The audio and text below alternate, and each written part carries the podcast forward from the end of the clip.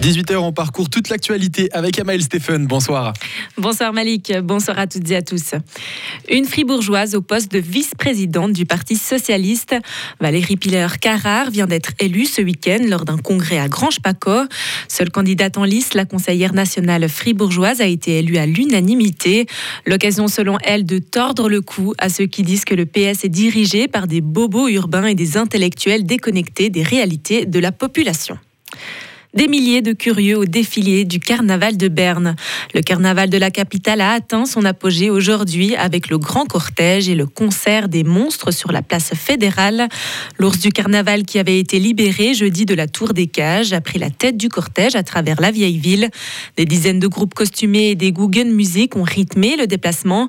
Pour la première fois depuis 2019, le carnaval de Berne qui dure trois jours s'est à nouveau déroulé dans son cadre habituel à l'Assemblée des délégués du Centre, Viola Amer des revenus sur une année de guerre en Ukraine et ses conséquences pour la Suisse.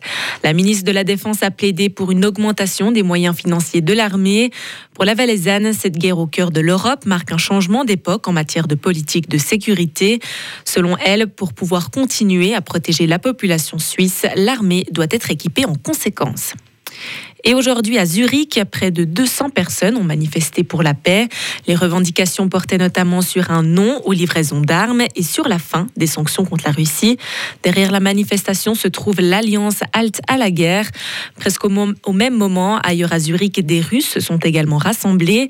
Ils ont condamné la guerre criminelle et se sont mobilisés pour la paix et la victoire pour l'Ukraine ainsi que pour la liberté de la Russie. La Chine vient d'appeler les Russes et les Ukrainiens à des pourparlers de paix. Elle a annoncé qu'elle allait recevoir le président bélarus, le seul allié européen de Moscou, suivi d'Emmanuel Macron. Proche partenaire de la Russie, la Chine s'était jusque-là gardée de prendre position. Mais hier, jour du premier anniversaire de l'invasion russe, elle a avancé un document en 12 points dans lequel elle invite les deux adversaires au dialogue, insiste sur le respect de l'intégrité territoriale et s'oppose à tout recours de l'arme nucléaire. Et enfin, pour terminer, en ski alpin, les organisateurs des courses de Coupe du Monde de Grand Montana ont dû se résoudre à annuler la descente prévue aujourd'hui.